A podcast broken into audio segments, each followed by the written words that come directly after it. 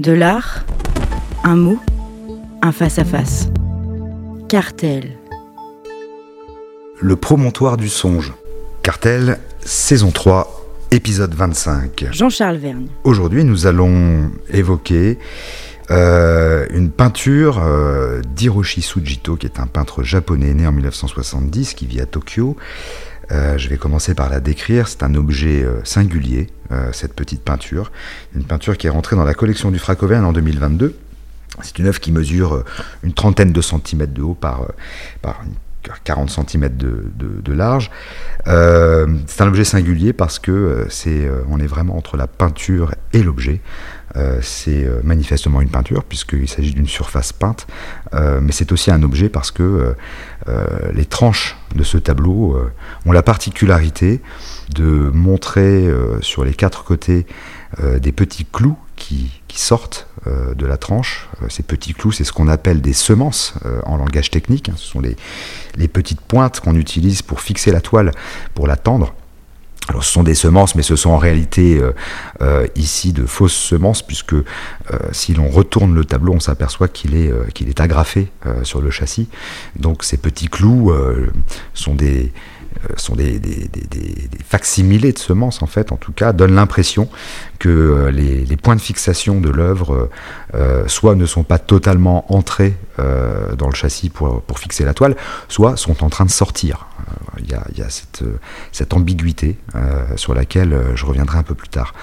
La deuxième particularité de ce petit tableau, c'est que euh, la partie inférieure de la toile ressort du cadre sous la forme d'une d'une frange, euh, d'une frange de toile. Euh, on voit le, la trame du coton euh, qui constitue cette toile, et puis surtout sur, cette, sur cette toile à moitié dégrafée qui pend en fait sous le tableau, on, a des éléments qui ont été dessinés au fusain. Des, des stries noires en, diagonale qui d'une certaine manière viennent prolonger le tableau euh, qui lui a été peint à l'huile.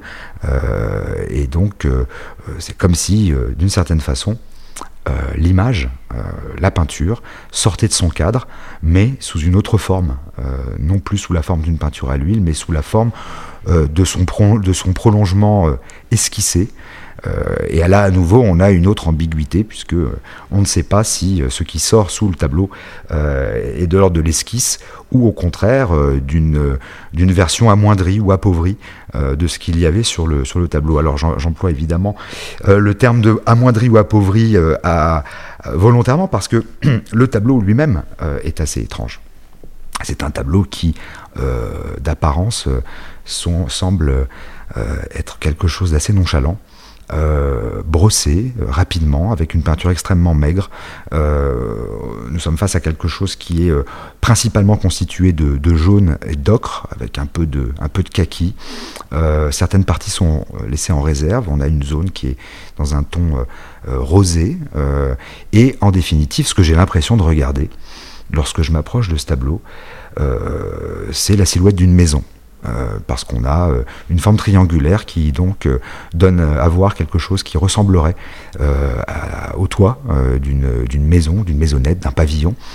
et puis quand j'y regarde d'un peu plus près, je m'aperçois que cette forme triangulaire d'un jaune extrêmement clair est prolongée par la droite par une espèce de perspective qui semble me donner à voir en fait le côté du toit et puis la façade, la façade droite de la maison qui elle est recouverte de ce rose que je viens d'évoquer. Et puis, euh, le long de cette maison, on a euh, des parties qui sont laissées blanches, qui ne sont pas le blanc de la toile, parce que euh, en y regardant de plus près, je vois que ce blanc a été badigeonné et que ce blanc surtout recouvre quelque chose qui a déjà été peint par-dessous lors d'une première étape de la peinture. sous cette maison, je vois ce que donc j'identifie comme étant possiblement le sol. Et ce sol, il est fait de sillons, comme les sillons d'un champ. Euh, qui peut-être euh, serait disposé devant la maison.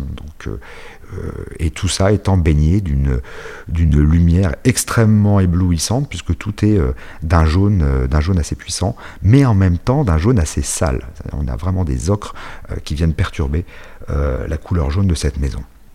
Alors, j'essaye de décrire la maison. Il s'agit de la maison de mon enfance ou d'une autre maison, ou peut-être d'une maison que vous tenteriez de décrire pour que je me l'imagine. Mes souvenirs et les vôtres sont insolés, comme une vieille photographie, comme celle des albums aux pages de carton blanc protégées par un plastique collant. On l'a tous vu ça, des pages de vieux albums de famille euh, dont les photos sont recouvertes de cette espèce de, plastique euh, euh, collant qui finit par jaunir avec le temps.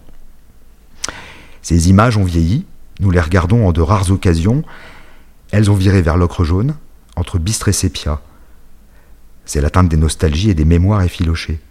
Mes souvenirs comme les vôtres, ou ceux de vos parents et de vos grands-parents, ont la même couleur, nous nous ressemblons. Nos souvenirs ont la même couleur dans les albums. De mes souvenirs et des vôtres, beaucoup n'existent pas. Des clichés ocre-jaune que nous avons vus et que nous avons oubliés. Convaincus d'avoir vécu ces images d'albums, nous avons cru qu'elles étaient nos souvenirs. Je dresse un souvenir comme on dresse une table. Je dresse une table, je fais un tableau. Je fais un cadre aussi lâche que possible pour que l'image s'y dépose. Alors je recommence. J'essaie de décrire la maison. C'est à peine l'esquisse insolée d'une bâtisse, brossée d'un ocre sec, une maigreur de pigments couleur de limonite couvrant à peine un badigeon blanc, masquant à peine la première couche d'une autre esquisse. La perspective, fausse, révèle sur le côté une façade rose pâle, un semblant de porte, la silhouette d'un bosquet ou d'un arbre aveuglé de lumière. Devant la maison, la lisière d'un champ labouré dont les sillons couverts de paille brûlée irradient comme un soleil. Je ne me rappelle pas la forme de la maison. Une forme de maison comme toutes les maisons, un toit triangulaire coiffant quatre murs de chaux, et je ne me souviens pas comment le toit se joint au mur. Cette partie du souvenir est absente, laissée en blanc. Alors, la peinture d'Hiroshi Sujito, que je viens de décrire, euh, d'une certaine manière, euh, m'a évoqué en fait assez rapidement l'ouverture d'un film, film réalisé par un, très célèbre réalisateur, Christopher Nolan, à qui l'on doit dernièrement Tenet.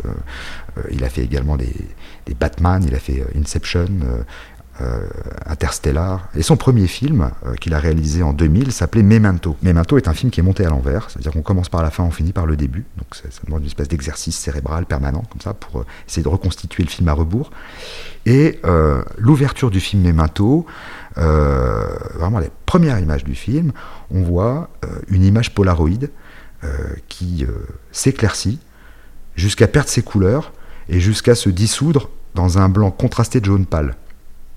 Euh, l'image disparaît, de la même manière que dans tout au long du film s'effacent euh, les souvenirs du protagoniste qui est atteint d'une amnésie très particulière qu'on appelle l'amnésie antérograde. Euh, donc c'est une amnésie qui, euh, dont le symptôme consiste à être privé de mémoire immédiate. C'est-à-dire qu'il a, il a le souvenir, il a, il, a, une mémoire lointaine des choses, mais, mais tous les événements qui lui arrivent s'effacent immédiatement. Donc dans le film d'ailleurs, il est obligé de d'écrire énormément de post-it pour se souvenir et il se, surtout il se tatoue sur le corps les choses essentielles qu'il ne doit absolument pas oublier puisque le film en fait relate l'histoire d'un homme dont la femme a été, euh, euh, a été assassinée, il veut retrouver le meurtrier de sa femme. Donc au début de Memento, on a ce Polaroid en fait qui euh, s'efface, mais en réalité parce que le film est monté à l'envers. Donc ce que l'on voit, c'est en réalité l'apparition progressive de l'image, sauf que là, Christopher Nolan nous le montre à l'envers. Eh bien, de la même manière, la peinture d'Hiroshi Sujito, c'est comme ça que j'ai envie de la lire, montrerait en quelque sorte, la dissolution d'un souvenir euh, dont euh, l'étiolement se manifeste jusque dans la désagrégation du tableau lui-même. Euh, les semences dont j'ai parlé au début, les semences qui fixent la toile, s'expulsent du, châssis, les sillons du champ labouré qui se trouvent devant la maison s'épanchent hors champ dans une version noir et blanc sur la frange toilée dont j'ai parlé également, euh, cette frange toilée qui est rebiquée comme une espèce de, vieux parchemin. Ou bien, euh, c'est l'inverse de ce que je viens de dire. C'est-à-dire que euh, soit c'est un souvenir qui s'étiole et qui disparaît progressivement et qui se désagrège, et c'est ce que le tableau nous montrerait, ou bien, au contraire, c'est un souvenir qui advient, c'est un souvenir qui est en train de se sédimenter sous nos yeux, qui rassemble les scories éparses de sensations, euh, d'images fragmentaires, qui sont celles de l'artiste, jusqu'à faire un tableau. Euh, il y aurait donc dans ce tableau, en même temps, simultanément, passion et résurrection. Et là, j'emploie volontairement euh, un champ lexical qui est un champ lexical biblique ou christique. Il y aurait simultanément passion, c'est-à-dire le martyr. Le martyr, c'est la disparition, c'est la, mort, c'est la désagrégation du tableau. Donc il y aurait simultanément passion et résurrection du souvenir dans une peinture qui, pour le coup, j'évoquais les semences, mais qui, pour le coup, sème les symboliques christiques. On a des clous, on a des clous qui forment euh, autour du tableau comme une couronne d'épines. Euh, ce tableau apparaît comme un suaire. Euh, ce tableau est baigné d'une lumière épiphanique. Donc, on a une peinture qui sème les symboliques christiques jusqu'à la peinture dorée que je n'avais pas vue au départ. Quand j'arrive face au tableau, je vois du jaune. Dès lors que je me mets de côté, que j'observe le tableau de côté, cette peinture jaune se révèle être en réalité de la peinture dorée. Et voilà donc un ultime symbole, euh, symbole christique, biblique, spirituel, etc., jusqu'à d'ailleurs euh, la forme rosée qui constitue, Cartel. Qui, euh, qui colore la façade droite de la maison, la forme rosée, qui, moi, m'évoque un tableau que j'ai vu au Louvre. Par Jean-Charles Verne. C'est la silhouette de Nicodème qui soutient le Christ dans la déposition de croix, peinte par Pietro d'Arimini, et que donc on peut voir au Louvre. À retrouver en téléchargement sur toutes les plateformes de podcast.